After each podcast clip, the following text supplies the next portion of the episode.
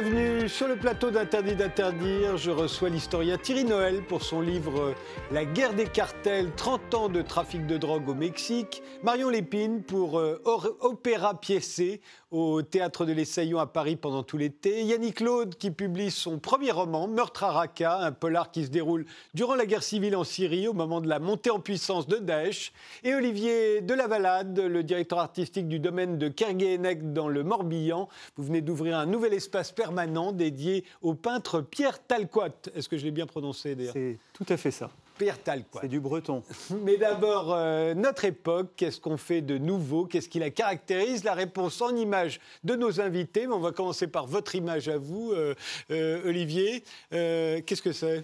Ah oui, alors tout d'abord, je tiens à, m'excuser pour la piètre qualité de la photo. C'est une photo que j'ai prise récemment dans l'exposition Préhistoire au Centre Pompidou. Très belle euh, exposition et c'est une Vénus. C'est la Vénus de Tursac, euh, une Vénus qui a été trouvée euh, en Dordogne. Et, donc qui date d'il y a 25 000 ans. 25 000 ans. C'est pas mal.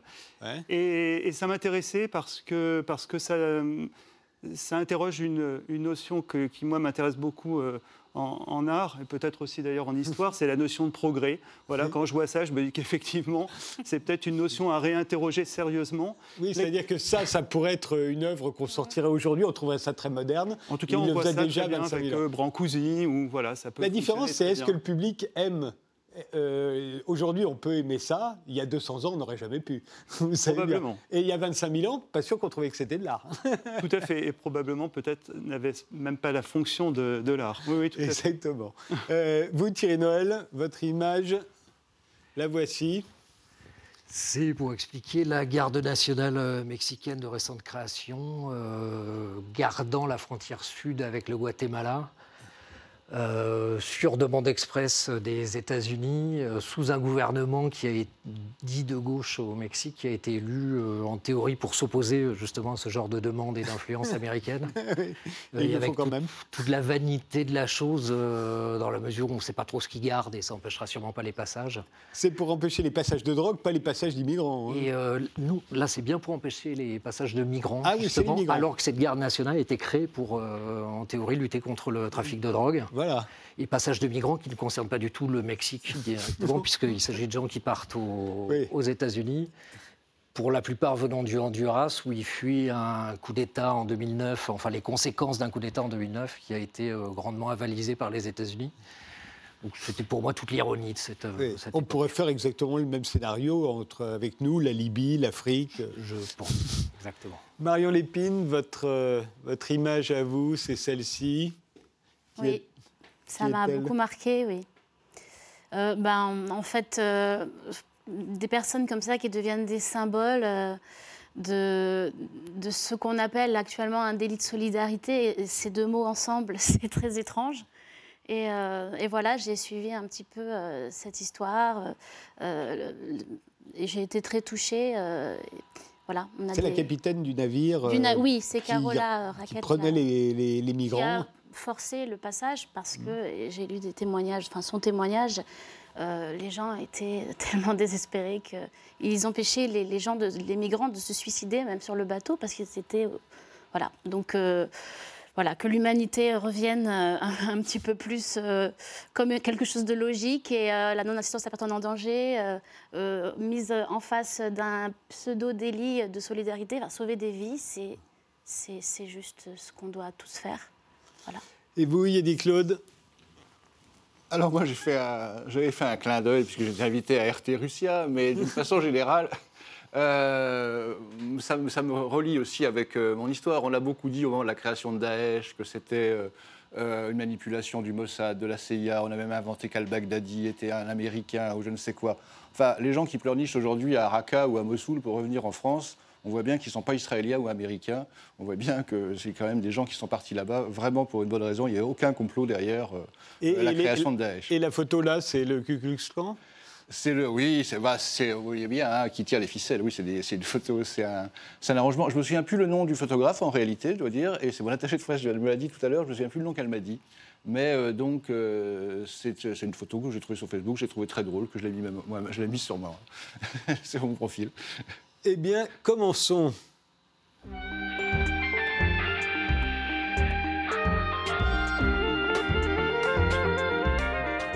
Thierry Noël, je l'ai dit, vous êtes historien, vous êtes déjà l'auteur d'un livre sur Pablo Escobar, euh, intitulé euh, Pablo Escobar, trafiquant de cocaïne. Aujourd'hui, vous publiez La guerre des cartels, 30 ans de trafic de drogue au Mexique. Ça vient de paraître chez Vendémiaire. 30 ans de trafic de drogue, vous en racontez bien plus longtemps en réalité, puisque euh, on s'aperçoit que le trafic de drogue au Mexique, c'est une très vieille histoire qui remonte aux années 30 et qui a toujours eu une complicité des autorités, au fond. Effectivement, euh, c'est un trafic qui est tout à fait intégré hein, dans, le, dans, le, système mexicain. Sauf que maintenant, il a, ça a pris une ampleur euh, extraordinaire, progressivement. En fait, hein. ça a pris une ampleur inédite.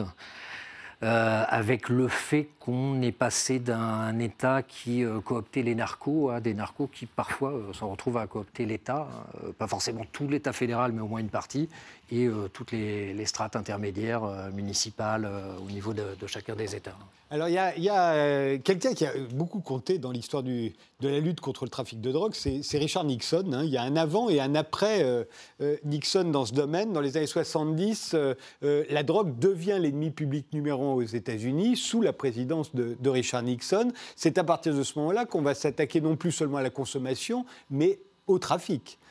Effectivement, on va passer hein, d'une politique qui le voyait d'abord comme un problème de santé publique Mmh. qui voyait d'abord la consommation de drogue comme un problème de santé publique et un problème de euh, répression du narcotrafic, et à commencer par le Mexique, hein, et ses 3000 km de frontière avec les États-Unis, et qui était euh, considéré oui, et qui va d'autant plus prendre de l'importance que euh, c'est le moment où on va démanteler la French Connection, qui faisait venir la drogue d'Asie, qui l'acheminait jusqu'aux États-Unis. C'était les Français qui faisaient ça.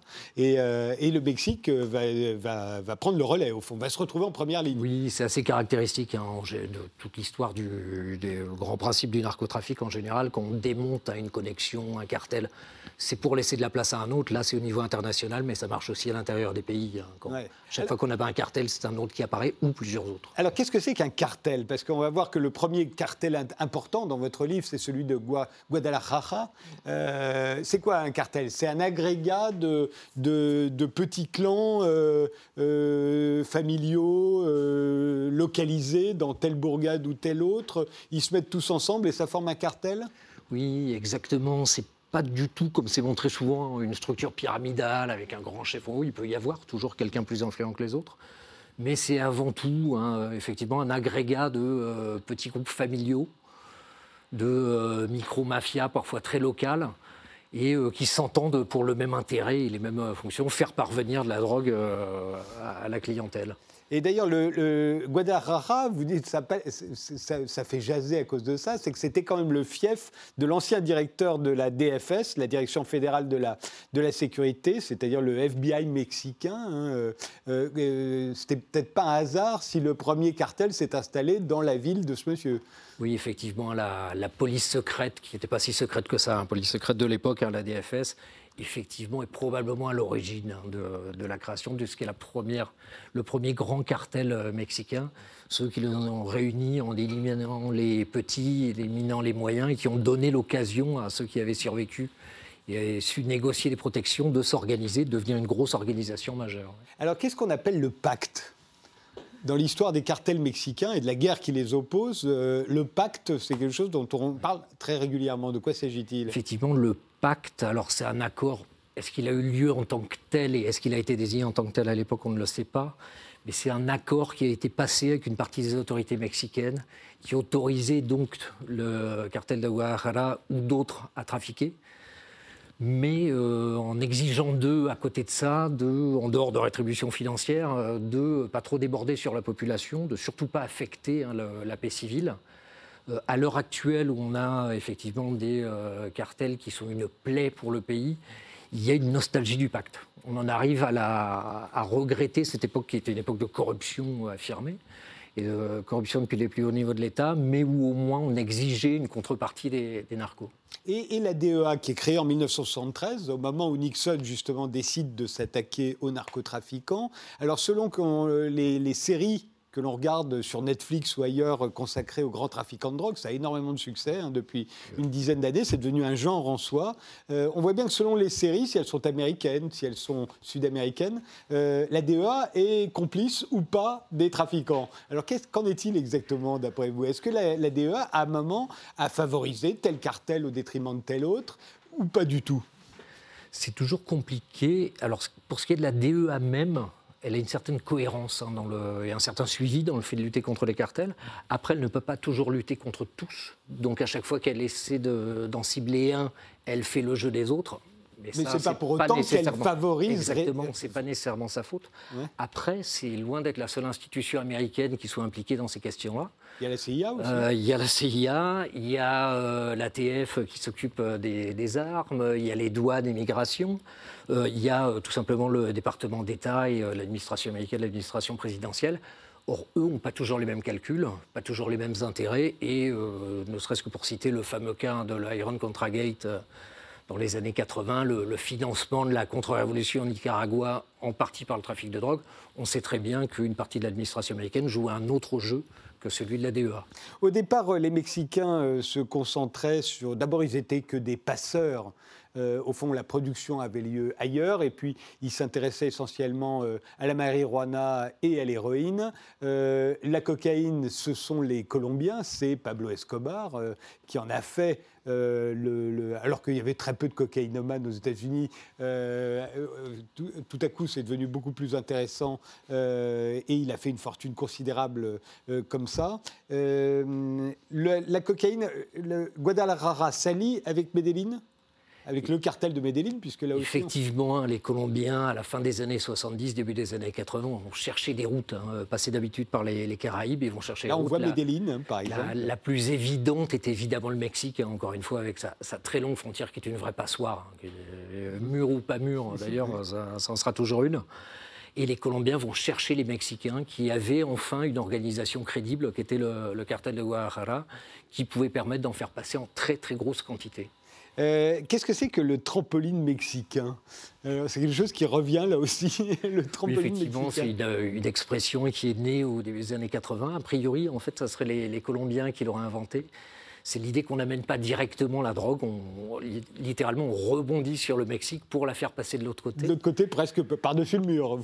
effectivement, ou en dessous, ou sur les côtés, euh, ça, passe partout, officiellement ou non d'ailleurs. Enfin, ça, passe de plein de manières. Le boom de la drogue euh, au Mexique, euh, est-ce que ça a des avantages pour le pays?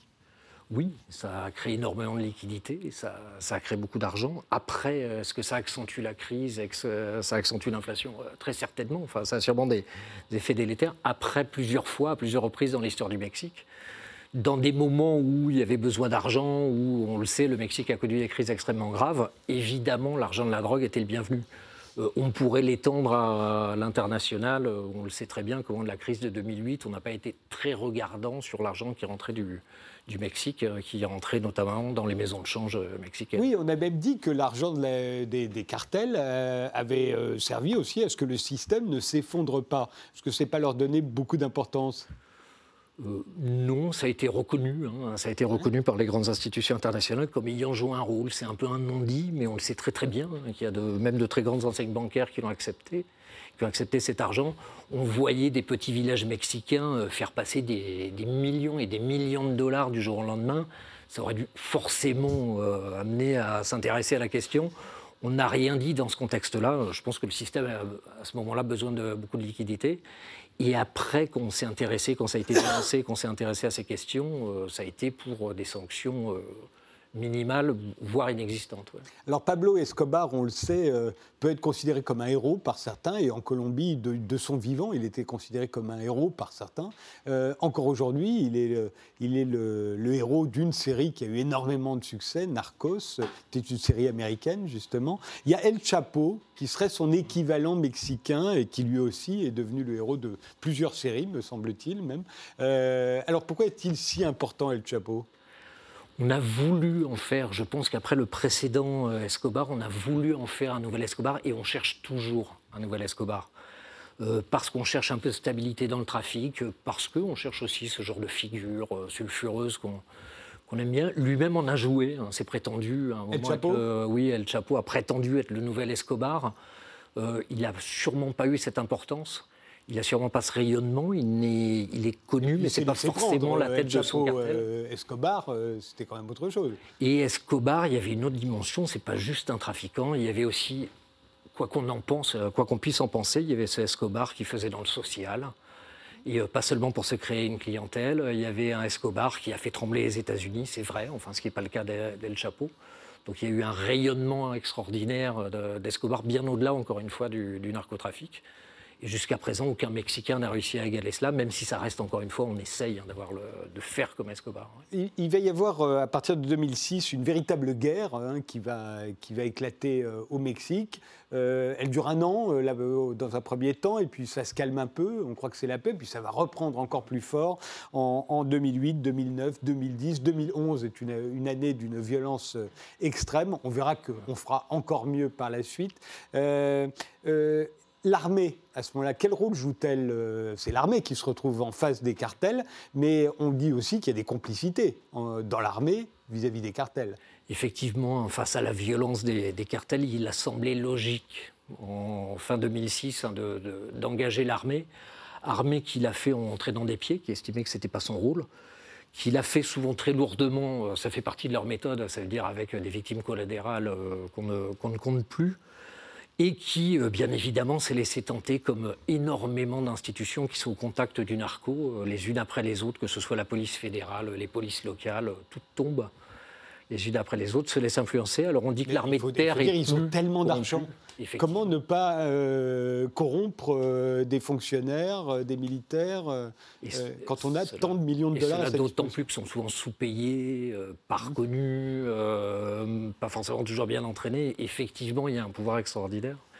D'où le fait, pour en revenir à la garde nationale, que pour désengager l'armée par peur du fait qu'elle soit trop corrompue, le nouveau président a choisi de créer une garde nationale je ne veux pas euh, jouer les Cassandres, mais enfin, il est probable que la garde nationale aussi euh, terminera aussi corrompue et que ça pouvait sembler logique d'un côté de désengager l'armée, dont ce n'est pas le rôle, hein, de s'opposer à sa propre population, a priori, mais de l'autre côté, créer une nouvelle institution pour l'offrir aux narcos, en pâture aux narcos, était peut-être pas le, geste plus. Euh, On a dit que durant les années 90, les, les Mexicains avaient, au fond, renverser la vapeur par rapport aux Colombiens. Ils étaient passés de passeurs à véritables trafiquants, fournisseurs, euh, producteurs même euh, de cocaïne. Euh, est-ce que, est que ça veut dire que les cartels mexicains ont battu les, cartels colombiens, comme on l'a dit? C'est un, débat fréquent.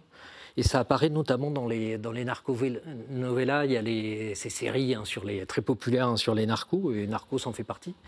Euh, il y a ce, débat avec un petit peu de, de, fierté, de, fierté, de question de clocher entre, le, entre les deux, savoir lequel domine. Euh, le fait est que l'effacement des cartels colombiens qu'on avait pensé être en fait euh, le signe de leur déclin montre plutôt qu'ils ont laissé les responsabilités les plus dures aux Mexicains, c'est-à-dire faire passer la drogue aux États-Unis. Et s'entretuer. Et s'entretuer, effectivement, pendant que les Colombiens, finalement, s'en sortent très très bien. Il y a une génération qu'on appelle maintenant les invisibles, hein, qui euh, vivent très très bien du trafic, euh, on voit tout au Mexique et se désintéressent totalement de ce qui se passe, ou trafic avec l'Europe, l'Afrique, l'Asie, etc. Et eux euh, passent totalement inaperçus en dehors des radars.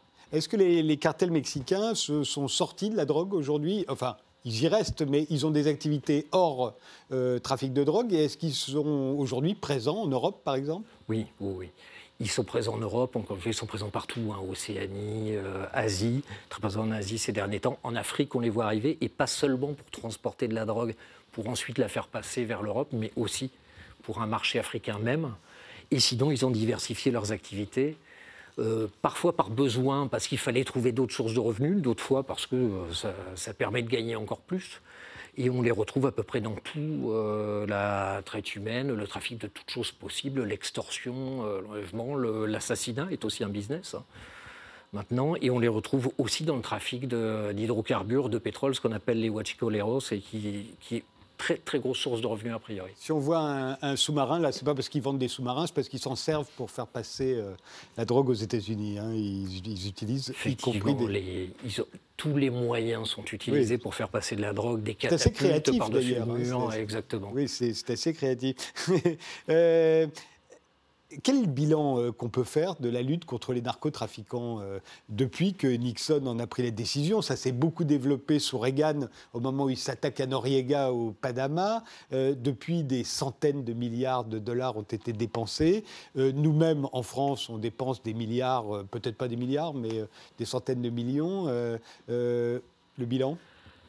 Euh, sans vouloir remettre en cause hein, la, sincérité de certains qui le font, le courage de certains qui s'y attaquent, il est clair que le bilan est nul. il, y a, toujours plus de drogue qui est produite. Il y a toujours en France, il faut savoir que euh, les, Français dépensent 2 milliards chaque année d'euros pour se droguer. Euh, et je parle que des drogues illégales, hein, je ne parle pas des, des, drogues vendues en pharmacie. 1 milliard pour le cannabis et 1 milliard pour toutes les autres drogues. Voilà, 2 milliards chaque année et on n'a jamais banqué, je crois. Il n'y a pas eu de période de. Non, il n'y a pas au mieux. Hein. on a des, euh, des problèmes d'approvisionnement très locaux, très temporaires sur certaines zones, sur certaines villes des États-Unis quand un chargement qui tombe. Officiellement, on en capture euh, au moins dans les 50%, mais ça n'empêche pas la drogue, encore une fois, oui, Parce qu'on voit ce genre de photos. les Mexicains adorent ce genre de photos où ils posent devant des, stocks de cocaïne qu'ils ont, qu'ils ont saisis, mais c'est une goutte d'eau par rapport à ce qui passe. on peut toujours se rassurer en se disant que ça n'arrive pas, mais le reste Puisque la politique prohibitionniste ne fonctionne pas? C'est par laxisme qu'on continue? Ça engage, je pense qu'il y, y, a beaucoup d'intérêt. Il euh, ne faut pas se mentir le fait que euh, les ventes d'armes, euh, notamment au pays d'Amérique latine, de sciences militaires, technologies et autres, c'est un gros marché aussi. il n'est pas sûr que l'opinion publique accepterait qu'on dise qu'on y renonce, c'est pas forcément très vendeur.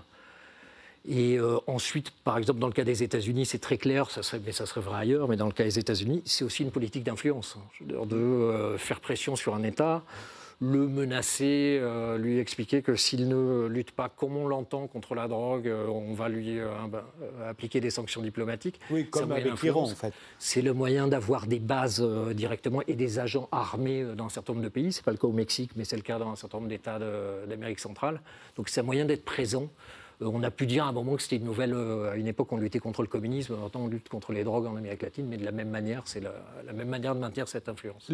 Aujourd'hui, on, est arrivé. L'année 2018, dites-vous, a été l'année record euh, de la violence 33 200 meurtres de, de tous côtés. Hein.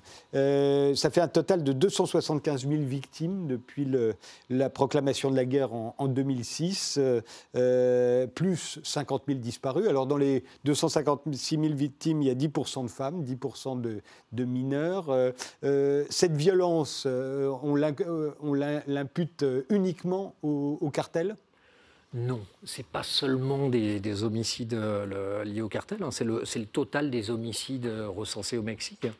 Pour autant, il est clair que eux créent que cette guerre hein, contre les drogues et les cartels crée un climat dans lequel il y a une violence exacerbée euh, il devient aussi fréquent de louer les services d'un sicario qui d'habitude travaille pour les trafiquants pour euh, éliminer euh, un concurrent économique, quelqu'un n'importe quelle personne qu'on n'apprécie pas, quelle qu'en soit la raison.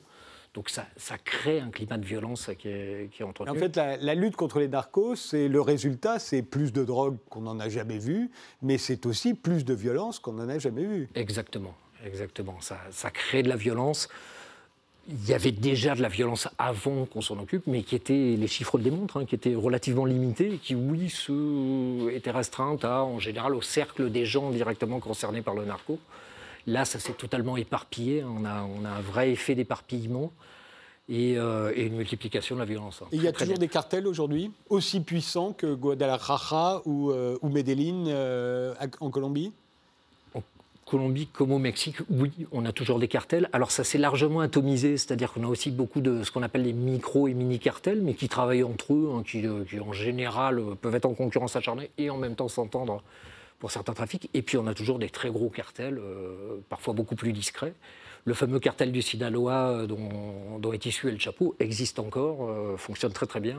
oui, c'est un des héros, pour ainsi dire, de votre livre. Hein. Oui, on, le, retrouve, à chaque page quasiment. Est-ce que vous avez l'impression que la situation, je crois que le Mexique est le, pays où il y a le plus grand nombre d'homicides aujourd'hui. Est-ce que vous avez l'impression que la situation au Mexique s'améliore? Ou au contraire, ça va de mal en pis il y avait eu beaucoup de promesses qui ont été faites par l'actuel président, Andrés Manuel López Obrador, hein, ce qu'on appelle AMLO hein, communément. Euh, promesse de limiter la violence, justement de se désengager de cette guerre contre le narco et de réfléchir à une stratégie plus adaptée qui n'empêchait pas hein, une part de répression. Mais le, il y a eu cette idée-là et qui a été pour beaucoup dans, son élection. Il y a cette promesse-là. Finalement, euh, jusqu'à présent, d'abord, le nombre d'homicides ne diminue pas, au contraire. Euh, on vient encore de battre un record au mois de mai. On a les chiffres du, mois de mai qui ont été publiés. On était à 3000 morts rien que sur le, mois de mai. donc, et en fait, on a l'impression pour l'instant que lui ne change pas franchement de politique. le fait est aussi que la pression américaine est extrêmement forte pour qu'il continue dans ce sens-là. Est-ce qu'il y a une politique prohibitionniste qui a marché un jour quelque part? Parce qu'on sait bien que la prohibition de l'alcool aux États-Unis, ça a renforcé la mafia, euh, ça fait que les Américains se sont mis à, boire des alcools beaucoup plus forts qu'avant et ils ont été beaucoup plus nombreux à en boire, y compris les femmes. Euh, et surtout, ça a créé une mafia euh, très puissante. Est-ce que déjà on a vu une politique prohibitionniste fonctionner quelque part? J'aurais pas d'exemple. J'aurais pas d'exemple positif à donner. Euh, le fait est que pour celle, en tout cas, celle des drogues, ça ne marche absolument pas. Euh, même au passage, quand on parle pas de, quand on fait pas de la prohibition sur le droit même, c'est-à-dire que le Mexique, encore une fois, lutte contre les drogues euh, au nom des Américains, dans, le sens d'intérêt américain. En plus, c'est même pas lui-même qui, qui vient qui est intéressé par cette politique. La guerre des cartels, 30 euh, euh, ans de trafic de drogue au Mexique. Le livre de Thierry Noël vient de paraître aux éditions Vendémiaire. On fait une pause, on se retrouve juste après.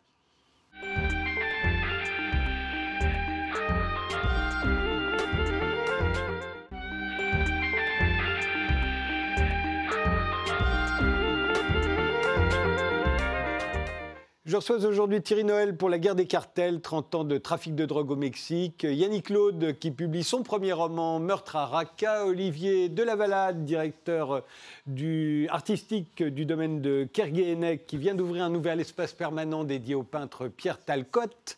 Et Marion Lépine pour Opéra Piécé qui se joue au théâtre de l'Essaillon à Paris les jeudis et vendredis à 19h30. Euh, qu'est-ce que vous entendez par opéra piécé? Ah, un opéra euh, un peu d'un nouveau genre, puisque euh, on a pris des morceaux, de, enfin des, grands tubes de la musique classique, mais instrumentaux, et on a écrit des paroles dessus pour les chanter. Euh, ça a été très tendance à une époque. Dalida faisait ça. Oui, Nana Mouskouri, Serge Gainsbourg. C'est ça, c'est la façon qu'on a de le faire qui. voilà, on, a écrit nous-mêmes les paroles. On va regarder tout de suite le teaser du spectacle. Come to see, come to see, victory, victory, in the land called fantasy.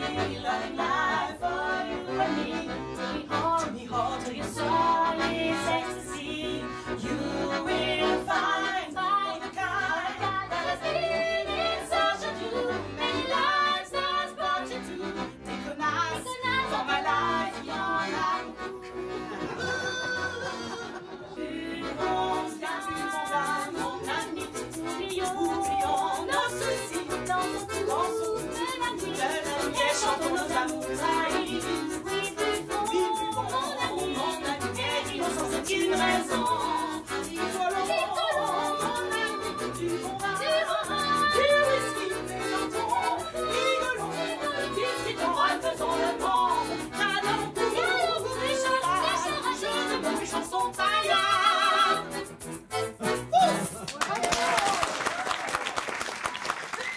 Raison. pour le teaser, c'est plutôt de la variété qu'on a entendu. Hein. Bah c'est pour pas faire euh, peur aux gens. Earth, and Fire. Euh...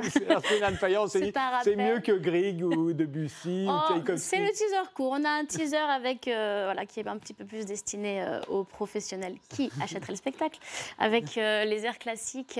mais il y a aussi des, petits inserts de variété. En fait, on hiérarchise pas le plaisir musical. Ça se marie bien. Mais très bien. Et euh, c'est très mélodieux, euh, en général, la musique classique. La variété le fut, elle l'est moins aujourd'hui. Il y a énormément de chansons, quand même, de variété qui ont puisé déjà dans des thèmes classiques. Euh, Gainsbourg le faisait tout le temps, et tant d'autres. des accords aussi qu'on retrouve aussi bien. Enfin, notre arrangeur musical nous en a beaucoup parlé au moment de l'écriture, qui se retrouvent très souvent dans, dans, des chansons de variété, en fait.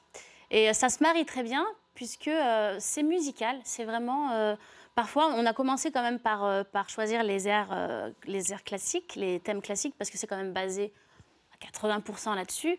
Et, ensuite, en travaillant, par, parfois par le texte, on avait envie d'une échappée. voilà, sur Jean Ferrat ou sur Sabine Paturel ou sur voilà et, tout se marie bien. Il n'y a pas de hiérarchie. La musique, elle est faite pour se répondre en fait. Vous ne parlez jamais non, on ne parle pas. Vous chantez tout le temps On chante tout le temps, comme dans un opéra. Comme dans les parapluies de Cherbourg aussi. C'est ça. Voilà. Et euh, ça raconte quoi alors ça raconte, euh, au départ, il y a un petit peu une histoire dans l'histoire. On, a, on est parti de, Aurore Bouston et, moi-même qui avons euh, conçu ce spectacle et qui l'avons écrit. On est parti un peu de nos vies. Donc, de, on était dans des maîtrises d'enfants et on chantait des, des, chœurs d'enfants d'opéra quand on était petite. Donc, on a cette culture, une formation très classique à la base. Et maintenant, on est intermittente du spectacle. Donc, euh, voilà, ça arrive que parfois, on se parle un peu de nos histoires d'heures, de...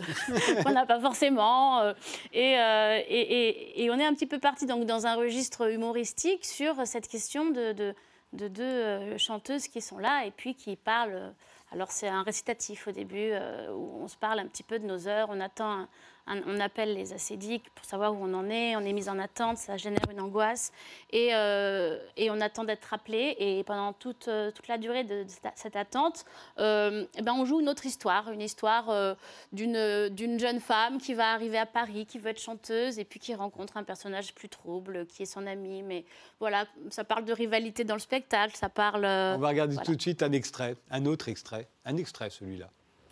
Je suis là devant ma grotte, tranquillement installée. Quelle est cette créature étrange qui approche? Je vais lui fourguer vite fait ma potion de succès. En moi lui montrer une inoffensive. Vieillarde,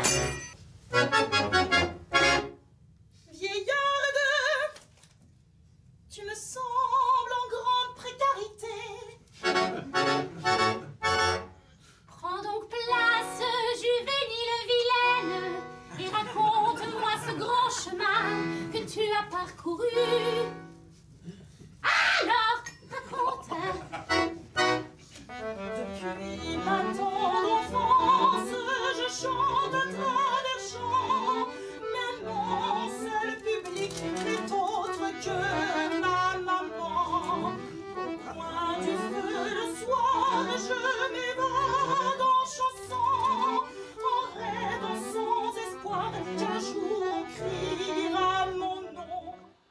L'avantage de la musique classique, c'est que c'est tombé dans le domaine public, on peut lui faire ce qu'on veut. C'est ça. On peut lui faire les enfants qu'on veut.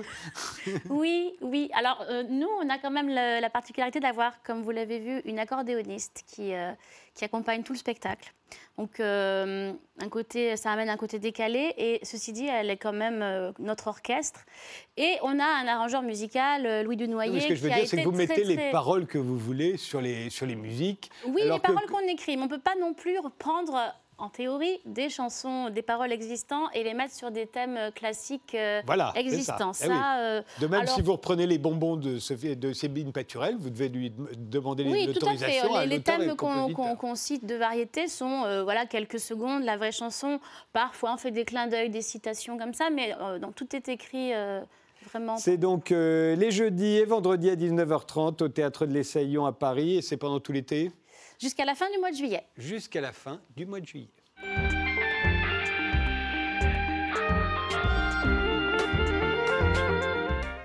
Yannick Claude, votre premier roman vient de paraître chez Albin Michel. Il s'intitule Meurtre à Raqqa.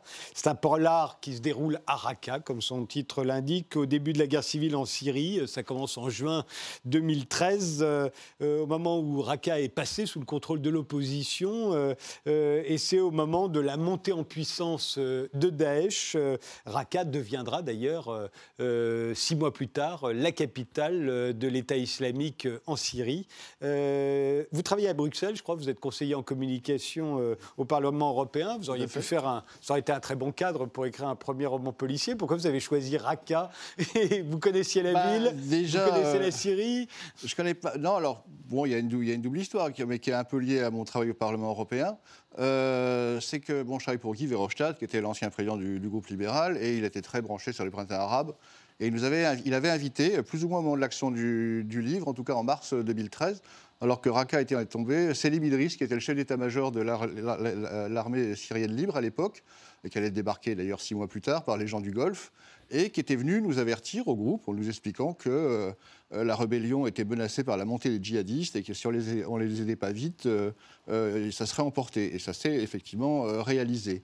Mais bon, lui-même, l'ASL était elle-même traversée par des courants islamistes aussi, d'ailleurs euh, j'en parle, j'essaye de, de démêler un peu dans, dans ce livre les diverses factions euh, qui, Et oui, qui parce vont, que c'est un euh, une sacrée pagaille. qui, hein. qui vont s'entretuer. Oui, je sais, c'est, la situation sociale est très, très, très compliquée.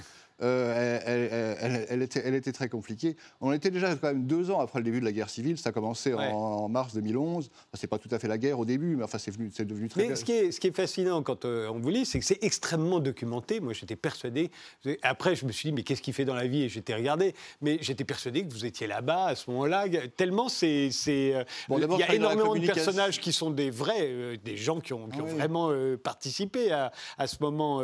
Ah ben, bon, il y a Saba, bon, ça c'est un des aspects de- de- de- du, du récit. L'autre, l'autre aspect, c'est qu'un an et demi plus tard, euh, j'ai connu une, une- une mère célibataire belgo-algérienne qui en fait était veuve d'un djihadiste et qui était en rupture euh, familiale et religieuse. Et j'ai appris beaucoup de choses avec elle aussi euh, sur, euh, sur ce conflit, ce qui a pu l'amener, en tout cas du, du point de vue européen, ce que j'évoque pas beaucoup dans ce roman Ouais. à, à ce stade. La documentation, vous savez, en- on, on peut beaucoup la réunir. J'ai j'ai beaucoup lu, tout bêtement. Euh, je travaille dans un service de presse, donc euh, bon, on a accès à tous les journaux. Ça m'int- ça m'intéresse. Et puis, autant, autant la Libye n'est jamais un conflit qui m'a beaucoup intéressé, parce que la Libye, pour moi, n'est pas... C'est pas un vrai pays, si je puis dire. Enfin, même si je m'excuse pour les Libyens de ce terme. Mais moi, la Syrie, c'est un, pays qui est multimillénaire, euh, enfin, qui est plus vieux que la France. hein, euh, qui a- et qui qui était une démocratie d'ailleurs euh, au lendemain de la Seconde Guerre mondiale. oui, voilà, c'est un pays qui a, qui a une très longue histoire et dont l'histoire politique, même contemporaine, était assez intéressante. Je parle notamment du rôle du Parti communiste dans, dans le, dans Alors, le, dans le il se trouve que votre héros est un flic. hein, euh, euh, il est kurde d'ailleurs. ça prouve que les services publics fonctionnent encore à Raqqa à ce moment-là. hein. et, et il enquête sur le meurtre d'une prostituée. Ça paraît toujours bizarre. On se dit qu'en temps de guerre, alors que les cadavres se commencent à se multiplier, on continue d'enquêter sur un meurtre. Alors Euh, là, on est dans cette période euh, intermédiaire où on ne sait pas trop si on doit enquêter sur un meurtre ou bien euh, se mêler d'autres choses. Euh, Il est dans une période intermédiaire, son métier c'est policier et il enquête. Il y, a un, il y a un bombardement, on découvre un cadavre, on découvre que le cadavre n'est pas mort dans le bombardement mais qu'il avait été égorgé auparavant. Et, et effectivement. Et j'ai pris, ce- j'ai pris l'exemple d'une prostituée parce que euh, la Syrie, euh, on comptait, est, est un pays assez bien connu pour, la prostitution, euh, en tout cas avant-guerre. Euh, et même pendant la guerre, d'ailleurs, ça a pris d'autres formes. hein, euh, c'est de l'esclavage sexuel, mais c'est euh, quand même plus ou moins la même chose. Euh, donc c'est pour ça que j'ai- pris un peu ce, point de départ euh, euh, de l'histoire, en fait. hein. Alors, je l'ai dit, oui, c'est une vraie pagaille. Il y a des fonctions de toute obédience, de toutes sortes. Il y a des moudjahidines. Il y a évidemment les combattants étrangers qui commencent à, à être là aussi. Euh, il y a ceux qui militent pour la démocratie, euh, puisque qui considèrent que c'est un printemps arabe. euh, euh, et et d'ailleurs, l'idée du printemps arabe est assimilée euh, dans votre livre à la propagande occidentale. Si on parle de printemps arabe, c'est de la propagande occidentale? Ah, j'aurais pas, je dis pas ça comme ça, je mets ça dans la bouche. De la bouche du policier. du- du- non, pas du Non, c'est pas policier. du policier, de, son, de son grand-père, Ouais. qui est un euh, bon, qui est un fidèle de, de, de Bachar, en tout cas des Assad. Ah oui, c'est vrai, oui, Euh, des oui, Assad, vous et qui, qui lui-même est un voilà. Et donc Et- lui, il n'a pas bien digéré. Par contre, la femme de la femme de mon héros, elle est Oui, parce que complètement engagée. les familles sont divisées, elles ne Voilà, sont pas du tout complètement, d'accord. complètement et, engagée et- dans le- Et quelqu'un, enfin, il y a tout les tenants du- printemps arabe, on va dire, euh, veulent organiser une capoeira, une vaste capoeira de- démocratique. Ça n'aura pas lieu, mais c'était vraiment, euh, on voulait Alors, faire des capoeiras démocratiques. Oui, ça a été euh, avant la, tout au début de la, entre 2011, 2011, 2012, ça a été euh, la capoeira. Bon, c'est un truc qui est plutôt c'est des Américains, donc c'est assez surprenant. Mais c'est venu par les associations brésiliennes, dans les ONG, des ONG brésiliennes dans les camps palestiniens. Et, euh, et ça s'est répandu dans le Moyen-Orient d'une façon générale, et particulièrement en Syrie, oui, effectivement. Bon, ça pareil, vous parlez en documentation. Moi, j'ai vu ça sur, euh, j'avais vu une quantité sur YouTube, euh, notamment, hein, euh, dans les années 2011, 2012, et les, les Syriens, comme ça, se réunissaient, chantaient, dansaient. et, On a l'impression qu'il y a trois voies possibles qui s'offrent à eux à ce moment-là.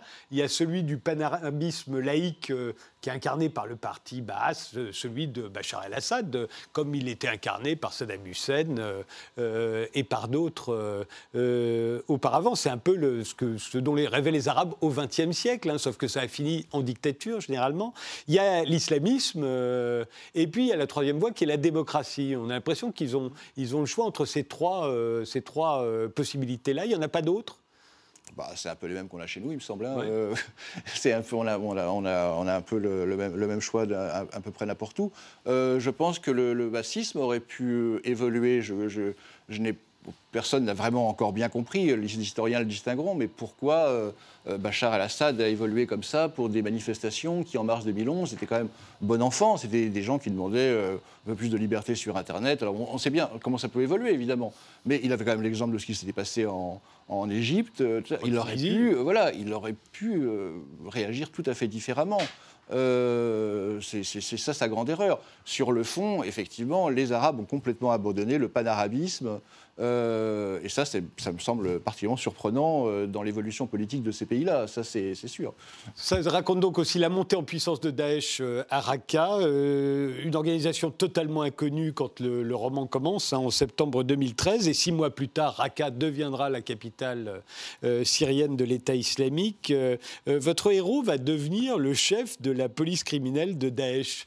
Euh, Est-ce que c'est possible? C'était possible, ça Bah, C'était possible parce que dans la mesure où c'est pas très important la police criminelle pour Daesh, ce qui est important, c'est la police religieuse. Ouais. Donc euh, il a fallu trouver, toujours dans cette période intermédiaire, comment faire, faire vivre. Parce que bon, c'est comme. À Daesh, c'est quand même. C'est quand même des gens qui étaient assez malins. Ils ont repris toute la bureaucratie euh, euh, qui était en place, hein, la- Ouais. la- largement, parce qu'il fallait faire vivre euh, le pays. Ils savaient bien que s'ils si, licenciaient tout le monde, si tout s'effondrait, c'est eux qui auraient en charge. Donc ils ont essayé de se reposer euh, sur, ce qui, existait. Et d'autant, j'essaie de l'expliquer un peu, c'est que euh, l'armée syrienne libre, bon, notamment, et, sur Raqqa, c'était des gens qui laïcs, hein, le Front des révolutionnaires de Raqqa.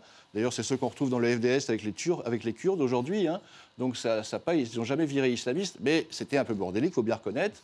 Et, leur, début, si vous voulez, a déplu à la population, parce euh, qu'ils n'ont pas su gérer bien la ville, alors que Daesh ou d'autres factions amenaient de l'ordre. Et, ces populations, évidemment, quand euh, il y a des retards de livraison, de nourriture, d'eau, de tout ce que vous voulez, bah, avoir des gens qui mettent de l'ordre, euh, malheureusement, c'est partout pareil. Les gens adhèrent à l'ordre. euh, et Alors évidemment, votre héros va jouer double jeu. On va pas raconter, bien entendu, la fin, mais on se dit, au fond, ça ne, ne se passe que pendant les premiers mois de, de- de- où la, la ville est entre, est, est- est entre les mains de l'opposition. Euh, on se demande, est-ce que vous avez, parce qu'il y a plein d'événements qui vont se passer après, est-ce que vous avez envie de les utiliser aussi, d'en faire une série Euh, Ah bah ça, ça va dépendre du succès du livre, mais si c'est selon le succès du livre, c'est tout à fait possible. Euh, Bien entendu, j'y ai, évidemment réfléchi. Oui, on est, on est quand même un an avant la proclamation du califat. On connaît al-Baghdadi, Voilà. surtout un an plus tard avec la prise de Mossoul. En fait, les événements de Raqqa à l'époque, les gens étaient très peu intéressés par Daesh. Tout le monde avait Al-Qaïda et le Front al-Nusra en tête, parce que Al-Qaïda, tout le monde savait ce que c'était. Daesh, on ne savait pas encore bien, donc on essayait de lutter et contre. Al-Nusra va d'ailleurs euh, annoncer son allégeance à Daesh euh, Euh, pendant, le, pendant le, le cours de l'histoire. Des, des- des militants, pas le Front al-Nusra lui-même, qui va essayer de rester Oui, indépendant, plus ou moins, qui va même s'allier avec des, avec des, euh, avec les, les- les- les branches les, plus islamistes de, de l'ASL contre, contre Daesh, jusqu'à, vous dites très bien, c'est, en- c'est seulement en janvier 2014 qu'ils vont arriver à prendre la ville. Mais la ville va quand même résister très longtemps par le biais de ce mouvement dont je parle, à Kuna, euh, Notre Droit. Euh, par la société civile, ils ont fait effectivement les élections dont je parle ont eu lieu. Euh, Il y a eu euh, quand ils ont commencé à persécuter les chrétiens, à décrocher les croix, il y a eu des contre-manifestations pour remettre les croix sur les églises. Ça a duré, ce petit jeu a duré un certain moment. Mais au, au fur et à mesure qu'on éliminait les gens physiquement, qui disparaissaient, etc., la peur a évidemment tombé. Et puis en janvier 2000, euh, 2014, il y a eu une bataille finale entre l'ASL, Al-Nusra et, et- et Daesh. Daesh a gagné. Et là, là, l'affaire était réglée.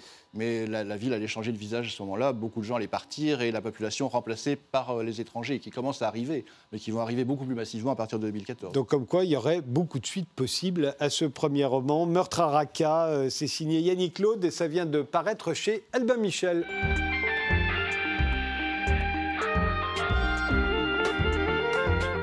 Olivier Delavalade, euh, vous êtes le directeur artistique du domaine de Kergué-Hennec, euh, un château du 18e devenu centre d'art contemporain euh, et qui ouvre un nouvel espace permanent dédié au peintre Pierre Talquat. Euh, Pierre Talquat, il est né en 1905, il est mort en 1985. Il est un peu oublié aujourd'hui, je dois dire que je ne le connaissais pas. Et or, ce- c'est un artiste qui a à peu près reçu tous les honneurs que pouvait rêver euh, d'obtenir euh, un peintre euh, au XXe siècle. Il va être euh, euh, défendu par euh, la galerie Mag et par la galerie de, de la la, Galerie de France, euh, qui sont deux galeries très importantes dans les années 30, 40, 50. Euh, il va être exposé à New York euh, très vite, euh, au Whitney Museum à un moment. Sa dernière expo aura lieu au New Museum of Contemporary Art de, New York. Il est à la Documenta de Cassel. Il représente la France à la Biennale de Venise avec Alberto Giacometti. Il a une rétrospective au Grand Palais. Il a 70 ans à ce moment-là. Enfin, c'est une carrière fantastique. Aujourd'hui, on l'a oublié. Et c'est une carrière d'autant plus fantastique que c'est un, c'est un, gamin euh, qui naît dans un milieu euh, extrêmement modeste, voire pauvre, euh, de parents marins, pêcheurs, paysans, tisserand l'hiver, enfin voilà, du sud Finistère. hein. Il, est, il est à quelques encablures de Pont-Aven, à, Cloire-Carnouette. Et, je pense que c'est un vrai tempérament et c'est une probablement euh, grande détermination aussi. C'est vrai, il, quitte la Bretagne à l'âge de 19 ans euh, contre l'avis de, de sa mère. Il a perdu son père euh, sur le front d'Argonne en 1915. Et, euh, et il a toujours eu euh, euh, ce, ce désir de dessiner, de, de- de- de- de modeler la terre. Euh, on a trouvé notamment des modelages des années, de, ces toutes jeunes années qui sont tout à fait passionnants. Et on va regarder d'ailleurs quelques-uns, Oui. parce qu'en fait, comme on ne le connaît pas, Oui, oui. autant le regarder. on voit Il- son atelier là. Là, on voit son atelier, mais fin. il va faire partie de la génération de Montparnasse. En 1930, lui, il s'installe. C'est déjà un peu, un peu moins que pendant les années 20, mais enfin, quand même, il est là au, moment, au même moment qu'Hemingway, qu'Artaud, que Tristan Euh, euh, et et c'est intéressant de voir ce qu'il ce qu'il peint à ce moment-là, dans, les années, dans les années 20, par exemple, il peint des raies euh, comme Chardin. Diderot avait dit, euh, en voyant la raie de Chardin, il faudrait que tous les peintres s'en Oui, inspirent et la travaillent. Et on voit qu'il a Tout à pris au, au pied de la lettre le- ce qu'avait dit Diderot. Et nous, dans la collection, on a trois raies. On a une raie de 27. hein, Oui, il y en a plusieurs. On en Oui, a une de peint- 46 il, et une il de passe aussi 48. un bœuf écorché, ça fait penser un peu à Soutine. Et à Rembrandt aussi. hein. à Il- Rembrandt, il, de a dû probablement voir effectivement le bœuf écorché de Rembrandt au Louvre, qu'il fréquente beaucoup quand il arrive à Paris. Dans les années 30, on va voir un portrait de Gertrude Stein, qui est la grande prêtresse euh, des Américains à Paris. Et Euh, c'est là qu'il rencontre justement tous ces écrivains et, et ces artistes que vous nommiez tout à l'heure. Voilà. Il fait ce portrait effectivement euh, 30 ans après le célèbre portrait de, de Picasso, de la même Gertrude Stein. Ah, Et c'est une belle histoire parce que c'est c'est Jean-Pierre Bénézite, le, le- le fils d'Henri Bénézite, qui a offert ce tableau au département du Morbihan pour le remercier de l'action qu'il faisait pour euh, Pierre Talquat en mémoire de l'amitié qu'il liait son père, Henri et, et Talquat. Il va, euh, comme Picasso également, euh, faire des tableaux consacrés à la guerre d'Espagne. Il va faire une série de massacres. Tout à fait. On va, on va en voir un. On voit bien aussi à quel point il change de style euh, régulièrement, Pierre Talquat. Ça, c'est un tableau tout à fait fondamental. C'est un petit massacre qui vient d'ailleurs de nous être offert à l'occasion de l'ouverture de, de ce lieu par un très grand mécène et collectionneur suisse, pour là encore remercier euh, Hein le département pour son action. Et euh, c'est un tableau tout à fait essentiel. C'est vraiment le début, les années 36-37, de la profonde mutation de Talquat qui va s'achever après la Oui, on va Seconde voir Guerre qu'à- à mondiale. quel point il change constamment, Ouais. il se remet en cause. Là, on va voir que pendant les années 40, il fait des natures mortes.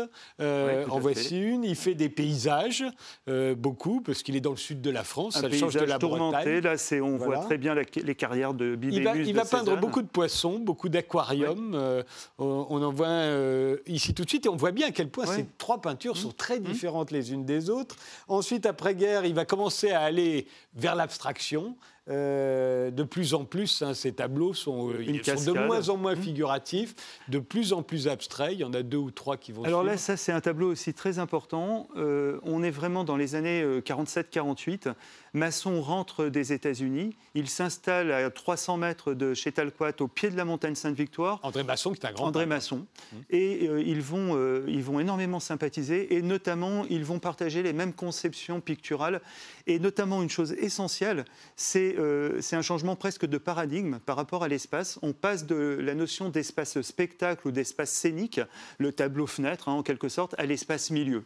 Et ça, c'est quelque chose qui a été tout à fait essentiel dans ces années-là, une grande connivence.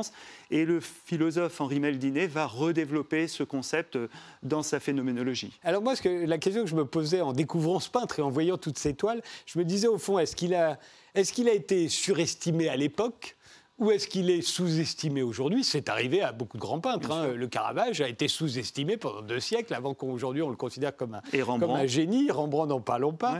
Euh, et au fond, est-ce qu'il s'est constamment remis en cause, là, en, en faisant de l'abstrait, ou est-ce que c'était un suiviste? Parce que, bon, on va voir à partir des années 60, par exemple, il devient de plus en plus conceptuel. Euh, là, euh, on, est, on voit bien qu'il y a eu, il y a eu Yves Klein, il va y avoir Soulage aussi. On sent, on sent des moments qu'il a peut-être vu Soulage, qu'il a peut-être vu Yves Klein, Alors moi, je... les monochromes, Oui. mais qui s'est dit, Oui. tiens, c'est intéressant. Est-ce qu'il se remet en cause ou est-ce qu'il est alors moi, alors, euh, évidemment euh, que, que pour moi c'est la seconde solution, c'est-à-dire vraiment non, un, il s'est remis en un- cause. un très très grand artiste qui se remet en cause Voilà. sans cesse et qui cherche sans cesse sa propre, sa propre matière et sa propre manière. Mais les choses effectivement adviennent véritablement au tournant des années 60. Et c'est là, euh, pendant les 25 dernières années, qu'effectivement on peut considérer qu'il fait euh, un œuvre tout à fait singulier. On a la chance d'ailleurs d'en posséder de très nombreuses et ça, ça, ça constitue la dernière partie du, du Eh ben, parcours. Il y, a, il y a aussi tous ces autoportraits. Beaucoup Il y en a d'autoportraits. Deux, d'ailleurs, qui sont intéressants, qu'on peut, qu'on peut regarder là tout de suite, parce qu'il y en a un de 1940 à gauche, voilà. ouvertement influencé Oui. par Picasso. Très picassien. Et puis celui de droite qui est les années 80, au moment où il va 82. mourir. Et on pourrait se dire c'est un peu bacon. Oui, et, et- et en même temps, là, c'est vraiment. Alors, effectivement, à l'évidence, là, c'est incontestable. Il y a une influence très, très forte de Picasso. Et il n'est pas le seul à être influencé, évidemment, par Picasso à ce moment-là. Donc, on est vraiment dans cette période post-cubiste. C'est d'ailleurs l'un des derniers tableaux hein, de, de cette manière. Et là, en 82, ce qui est intéressant, c'est que c'est non seulement une évolution picturale, mais c'est aussi une évolution euh, personnelle. C'est-à-dire qu'effectivement, pendant toute sa, sa vie, il s'est autoportraituré. Il y a 60 ans hein, d'autoportrait. C'est pour ça d'ailleurs qu'on a consacré, à travers le parcours euh, chronologique, une salle thématique dédiée complètement aux autoportraits. Et dans ce dernier autoportrait, qui est pratiquement l'une des toutes dernières peintures, hein, on est à deux ans de son décès, effectivement, c'est le devenir crâne, en quelque sorte, de chacun d'entre nous qu'il va chercher. Ce qui est intéressant, on voyait tout à l'heure euh, ce portrait de Gertrude Stein qui a fait ce célèbre euh, livre euh, autobiographie de tout le monde. On pourrait dire qu'il s'agit d'une certaine façon d'un autoportrait de tout le monde dans la mesure où effectivement chacun devient peut-être ce crâne-là. Et c'est aussi se défaire de, la, ressemblance, des, apparences pour aller peut-être vers quelque chose de plus essentiel. Et vous dites qu'il devient de plus en plus abstrait. Et lui, dans ces années-là, déclare au contraire qu'il devient de plus en plus Mais probablement, effectivement, euh, a-t-il trouvé les moyens de montrer et de faire ce qu'il cherchait véritablement depuis toutes ces années. Mais ce qui est très intéressant, là c'est un très très beau tableau qui vient de, Ouais. nous être donné par sa dernière compagne, qui a d'ailleurs été à l'origine de ce projet avec un don très important fait au département du Morbihan, renouvelé ces dernières semaines avec un nouveau don. Et ce tableau-là, par exemple, on est vraiment à quelques mois de, de- de sa disparition.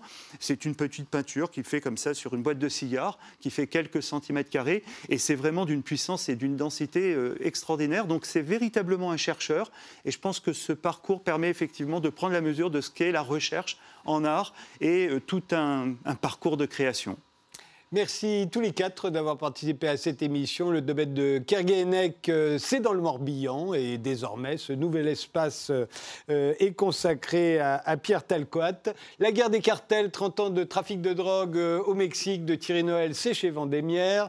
Meurtre à Raqqa de Yannick Claude, c'est chez Albin Michel. Et Opéra piécé avec Marion Lépine, c'est au théâtre de l'Essaillon les jeudis et vendredis à 19h30 à Paris jusqu'à la fin du mois de juillet. Merci de nous avoir suivis. C'était la dernière émission de la saison. Pendant les vacances, il y aura des best-of et des rediffusions. Et puis, il y a l'intégralité des émissions sur le site RT France TV en replay et en podcast. On se retrouve le 2 septembre en direct pour une nouvelle saison d'Interdit d'interdire. Je vous souhaite un très bon été.